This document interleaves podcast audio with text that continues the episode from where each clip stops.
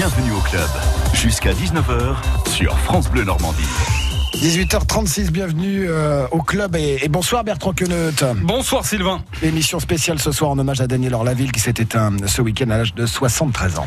Légende de Quevilly puis du FC Rouen, figure du foot normand, ambassadeur du football amateur, Daniel Orlaville était non seulement un virtuose mais aussi un gentleman et un modèle. Il est, il restera le seul joueur non professionnel de l'après-guerre en France à avoir été sélectionné en équipe de France. Daniel Orlaville, milieu offensif ou attaquant, passé par le Paris Saint-Germain, le Paris FC et Wassel également, mais avant tout associé à l'USQ. Quevilly et la Coupe de France, forcément, celle de 68 notamment, qui va lui ouvrir les portes du monde professionnel et d'une sélection, une seule, officielle chez les Bleus. Bienvenue au club et France Bleu Normandie lui rend ce soir hommage avec deux invités, mais aussi avec des archives. On va l'entendre, lui, Daniel Orlaville, et on veut aussi vous entendre. Quel souvenir avez-vous de lui, de ce joueur et de cette trajectoire hors norme?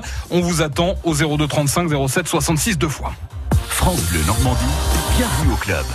Et on va d'abord plonger dans les archives Bertrand avec cette euh, rétrospective que vous avez préparée avec l'aide euh, d'interviews de, de l'INA de France 3 et notamment euh, sur sa plus belle année 1968. Ah oui, 1968, année fantastique pour Daniel Orlaville. Deux fois champion de France amateur, coup sur coup, c'est en, en 68 que son nom dépasse les frontières de la Normandie. Cette, cette année-là, l'USQ est le premier club amateur français à atteindre les demi-finales de la Coupe de France après, après la guerre, avec notamment un huitième de finale mémorable contre l'Olympique lyonnais, une formation tenante du titre, emmené notamment par l'immense Fleury. Huitième de finale de Coupe de France au stade Molonguet à Amiens entre l'Olympique lyonnais, tenant du trophée maillot blanc à bande rouge à droite, et Quevilly, le champion de France amateur. Et c'est cette défense normande qui allait être à l'origine de la qualification de son club. Le long dégagement de Lemaire était repris de la tête par Zanki. Chauveau repoussait la balle sur Orlaville. C'était un but imparable. Quevilly venait d'éliminer le plus logiquement possible Lyon par un but à zéro. Dans le camp normand, à l'image de l'entraîneur Lefebvre, c'était du délit. Et plus tard, Daniel Orlaville expliquera ce qu'il s'est passé, interrogé par France 3 avant la finale de la Coupe de France entre Lyon et Quevilly cette fois en 2012. Mais il revient sur, sur cette année-là et sur cette qualification. Le joueur, il est complètement transcendé. Il est ailleurs. Sur le terrain, on s'exprime d'une on sait plus. Il y moment, on se dit, mais qu'est-ce que j'ai fait? J'ai réussi ça, c'est pas possible. C'est pas moi qui ai fait ça. Et oui, c'est comme ça parce que, voilà, c'est la, compète où c'est qu'il y a une ambiance de folie et puis. Euh, tu te surpasses carrément sans t'en rendre compte. Un dépassement de, de, soi qui permet à Orlaville et ses partenaires de sortir aussi Dunkerque en quart de finale et de se hisser en demi-finale face à Bordeaux, toujours en 68. Thierry Roland au commentaire. Demi-finale de la Coupe de France cet après-midi dans un parc des Princes archi-comble par une température caniculaire. On était guère habitué à voir des demi-finales se dérouler sous de telles températures. Bordeaux contre Quevilly. Un parc des Princes archi-comble, nous l'avons dit, qui avait pris fait et cause pour les jeunes amateurs, les champions de France amateurs de Quevilly, qui disputaient une demi-finale de la Coupe de France. Cela ne s'était pas vu depuis 1933. Ces amateurs attaquaient le match avec une fougue sensationnelle sur un remarquable travail de Orlaville qui allait redonner le ballon à Leroy. Celui-ci ne laissait aucune chance à Montes et inscrivait le premier but de la partie, 1 à 0 donc, à la 12e minute du match. Puis petit à petit, la maîtrise technique, la plus grande force collective des Girondins allait s'imposer insensiblement. Et c'est au cours de la prolongation que les Bordelais, deuxième du championnat de première division, arrachèrent leur qualification aux dépens de Quevilly, champion de France amateur. Un souvenir mémorable malgré l'élimination. Là encore, Daniel Orlaville n'a rien oublié. Moi, ce que je retiens le plus, faut pas le dire, c'est après la défaite, on a passé des soirées d'enfer pendant 15 jours.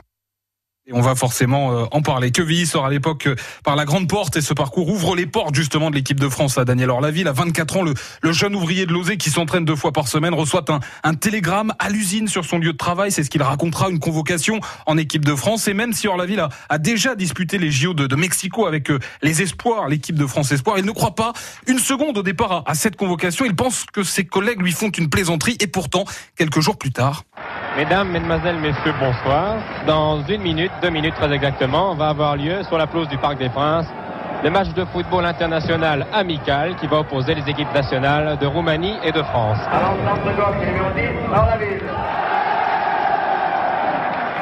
Il est là, au milieu des Henri Michel, Roger Lemaire ou encore Jean Djorkaeff. Et à l'issue de cette action, monsieur l'arbitre accorde un coup franc. Le numéro 10, c'est Daniel Orlaville le seul joueur amateur de l'équipe de France. Et le public scande d'ailleurs le nom d'Orlaville qui va sans doute donner à Henri Michel le numéro 8 qui va tirer directement en essayant de passer ce mur formé par la défense roumaine. Voilà, c'est fait. Tir de Michel à côté. Michel Orlaville. Et Révéli tout seul. Et la balle passe à côté. Bien alerté par Daniel Orlaville, Hervé Révéli s'était enfoncé dans la défense. C'est vraiment la première belle action dangereuse de l'équipe de France alors qu'on joue maintenant depuis 4 minutes en première mi-temps. Orlaville jouera 45 minutes au total dans cette partie remplacée à la mi-temps par Beretta. Première et dernière apparition en bleu qui après ça et, malgré euh, ses réticences, Orlaville rejoindra le, Monde Pro, signature au PSG où il retrouve Jean Djorkaeff, l'un des rares dont visiblement il gardait un bon souvenir. Il restera trois ans dans la capitale où il jouera aussi pour le Paris FC avant de revenir. C'était écrit dans sa Normandie natale qu'il était incapable d'abandonner. Bienvenue au club. Jusqu'à 19h sur France Bleu Normandie. Bonsoir Romain Djoubry. Bonsoir. Entraîneur de Wassel en National 2, Wassel, club formateur de Daniel Orlaville, club où il a aussi été entraîneur pendant 20 ans après sa, sa carrière. Romain, vous êtes aussi euh, son neveu. Daniel Orlaville euh, s'est fait un nom en devenant le, le seul joueur amateur de l'après-guerre à être sélectionné en équipe de France. Merci d'abord d'être avec nous. Est-ce que euh, est-ce que c'est ça dont il était le plus fier? Je sais pas parce que euh, Daniel il, il laissait rien transparaître. On savait pas grand chose. De... Manu est à côté de moi, il peut aussi en attester pour l'avoir bien connu, mais c'est oui, je pense au fond de lui, c'était une grande fierté effectivement que de d'avoir réussi un parcours euh, atypique.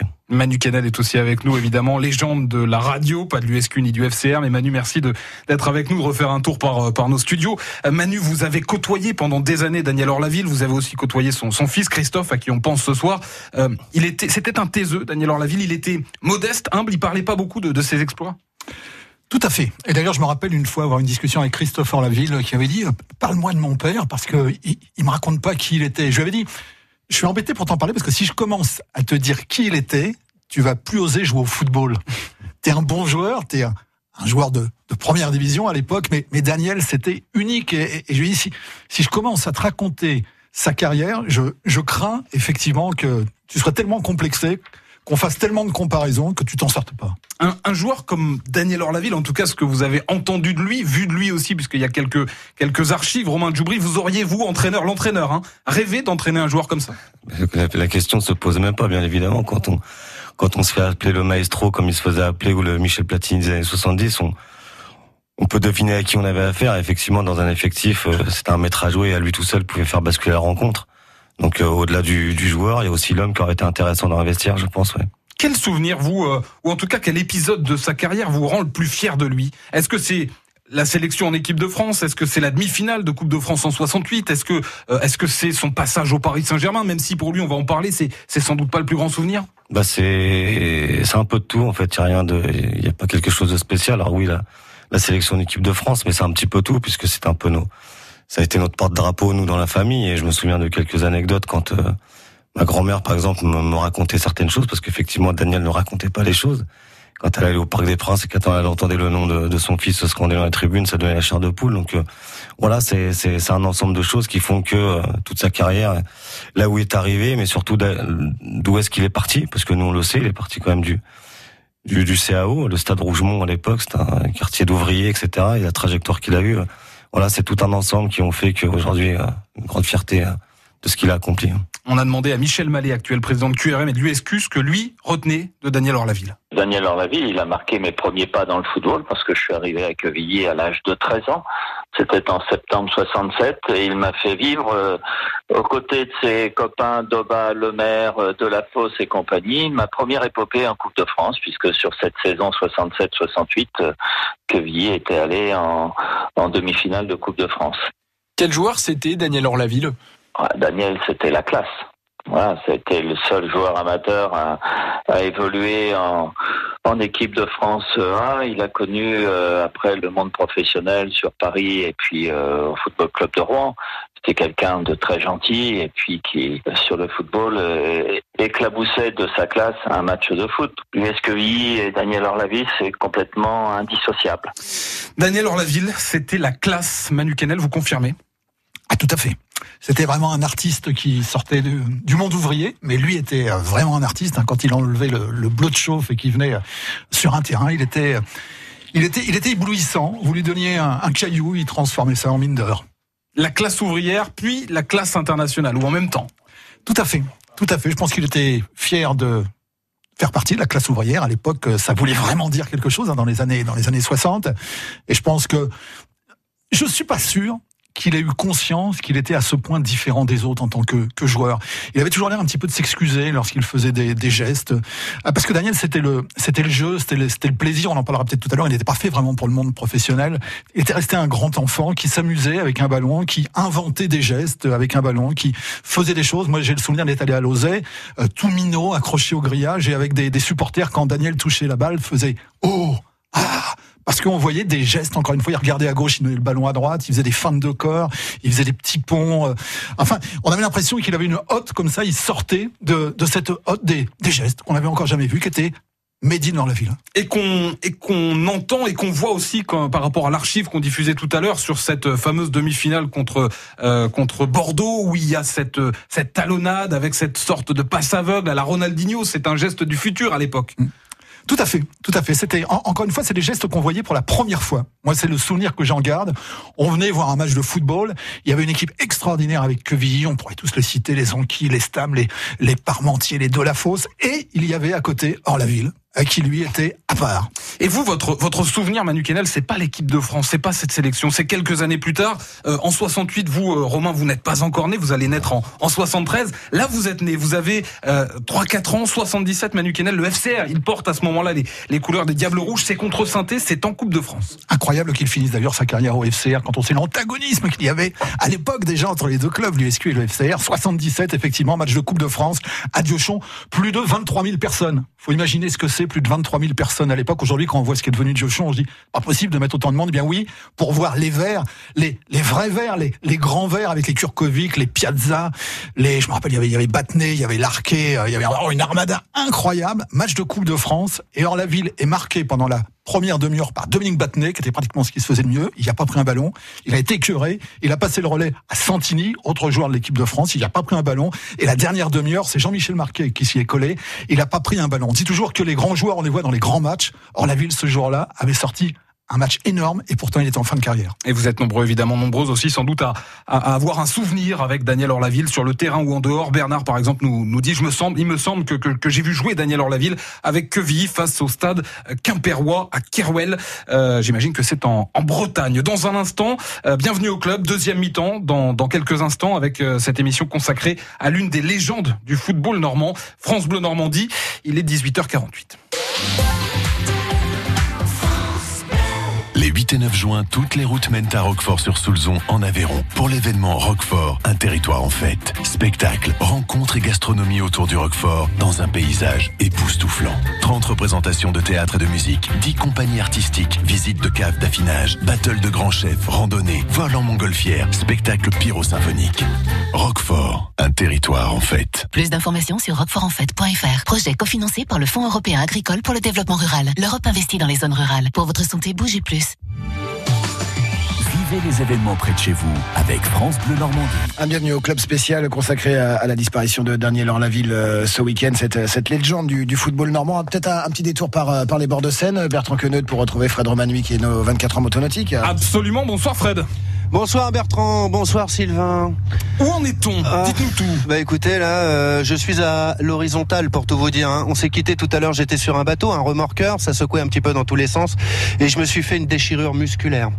Donc je suis euh, tout de suite. Euh, bébé. Bah oui. Donc j'ai accouru euh, dans sous cette tente Mhm. qui est euh, juste à l'entrée du site, avant les paddocks, où euh, sont regroupés un certain nombre d'élèves. Ça sent le parfum. En kinésithérapie, effectivement, ça sent le parfum. D'ailleurs, ce ne sont pas les huiles essentielles. Au début, j'ai cru que c'était ça. Sylvie, qui est euh, la, la professeure, nous sommes avec les élèves de l'IFMK, euh, qui est euh, que, que Sylvie peut nous présenter en quelques mots. D'ailleurs, l'IFMK, Sylvie, qu'est-ce que c'est? C'est l'Institut de formation des masseurs kinésithérapeutes qui est basé à côté du CHU de Rouen. Et pendant que nous parlons, je suis donc à l'horizontale, massé actuellement par une des élèves de l'école qui s'appelle Amélie.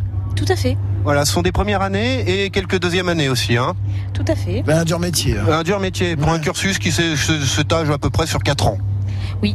Et elles sont là, elles sont en début de cursus, en premier cycle, et elles, font, elles seront diplômées dans 4 ans, effectivement. Voilà, sachant qu'elles ont déjà fait une année de médecine euh, en amont.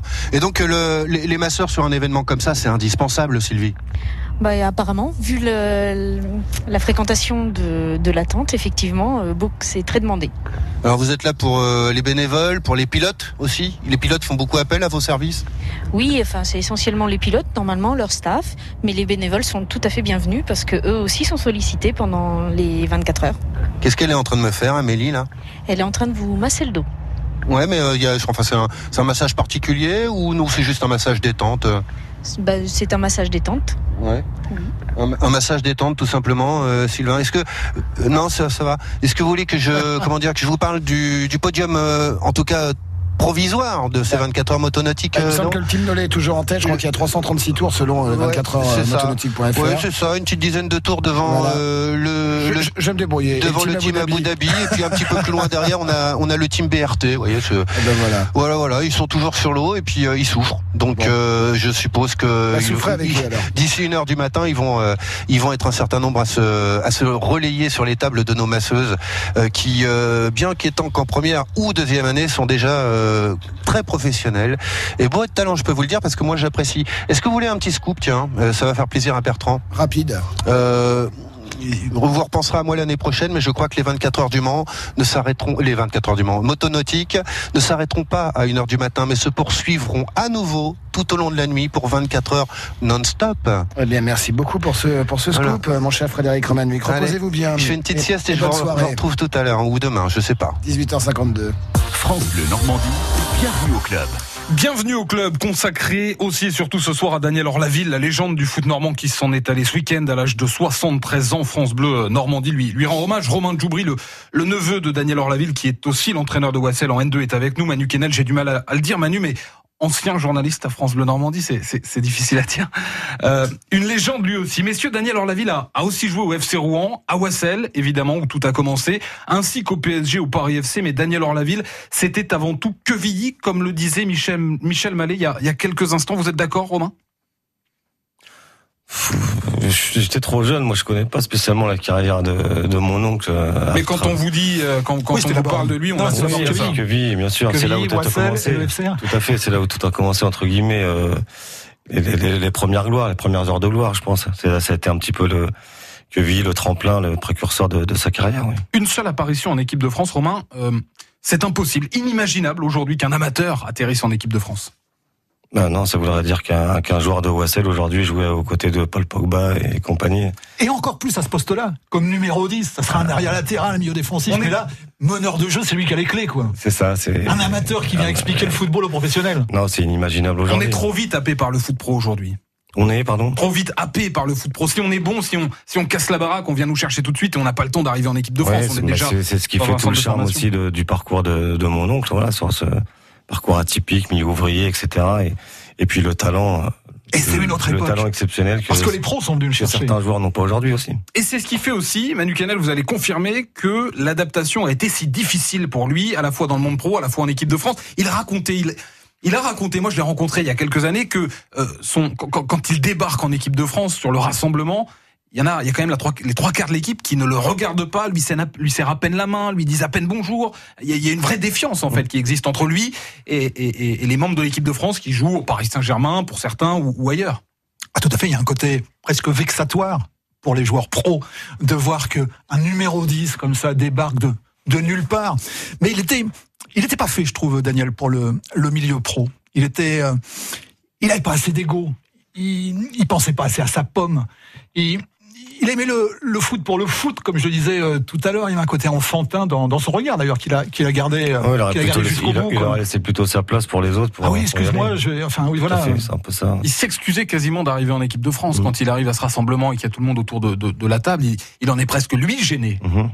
C'est- C'est incroyable quand même parce qu'il a le talent. Il est, il est reconnu ce talent. Il a fait un parcours en, en, en, en- en Coupe de France. Il n'y a pas que ça. Il y a aussi quand même d'avoir gagné deux fois le championnat de France amateur. Et pourtant, il, voilà, il se, est-ce qu'il se sent pas cette légitimité?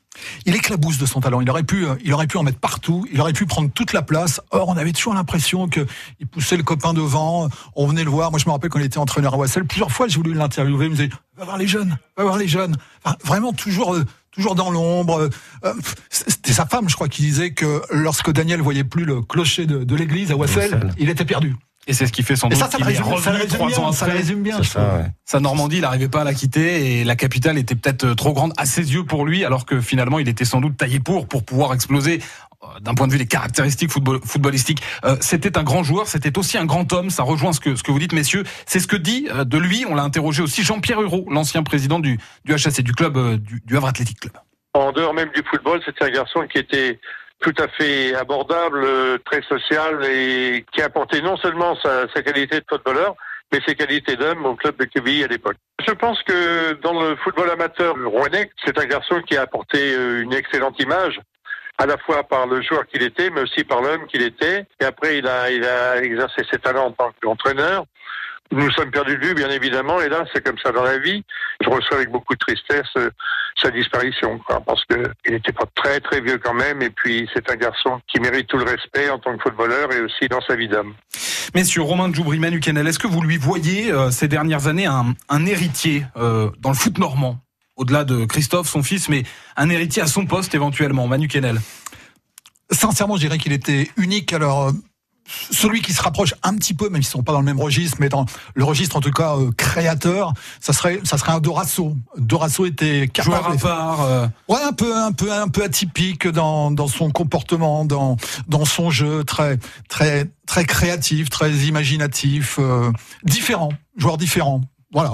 Mais euh, ouais, j'en vois, j'en vois pas d'autres des, des, des vrais Normands qui, qui se rapprocheraient d'un d'un numéro 10 comme ça avec Bah, une telle moi, je peux pas trop influence. prononcer là. telle influence sur le jeu. jamais vu jouer, Daniel, simplement sur des sur des séances d'entraînement quand il mettait un peu les crampons. euh, quand j'étais euh, jeune footballeur en équipe première à OSL, mais euh, non, je vous dirais sinon Romain Djoubri.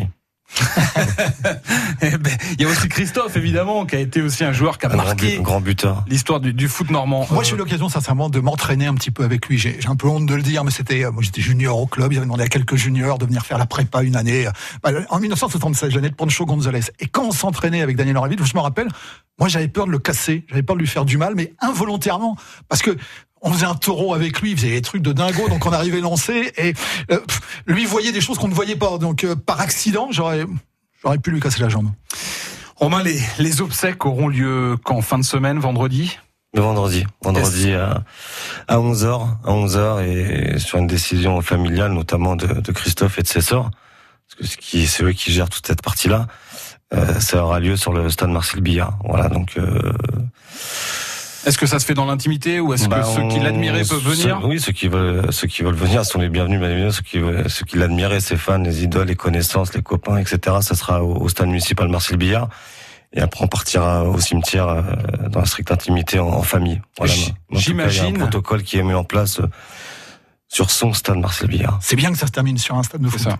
Parce que c'est le football. Moi, c'est celui qui m'a fait aimer le foot, je le reconnais. J'imagine euh, qu'il serait, qu'il était très fier de ce que vous faites aussi avec Wassel cette saison, puisqu'on peut le dire, vous êtes quasiment maintenu. On peut le dire, vous êtes maintenu. Je- En oui, N2. il nous manque encore un, un petit point, mais je sais pas si, oui, je pense qu'au fond de lui il était fier, puisque quand j'ai repris le club euh, la saison dernière, en début de saison, euh, quand je l'ai appris, j'ai j'ai voulu prendre le soin que d'aller le voir dans son appartement pour lui annoncer, comme il avait vécu quelques quelques déboires les dernières années euh, au club.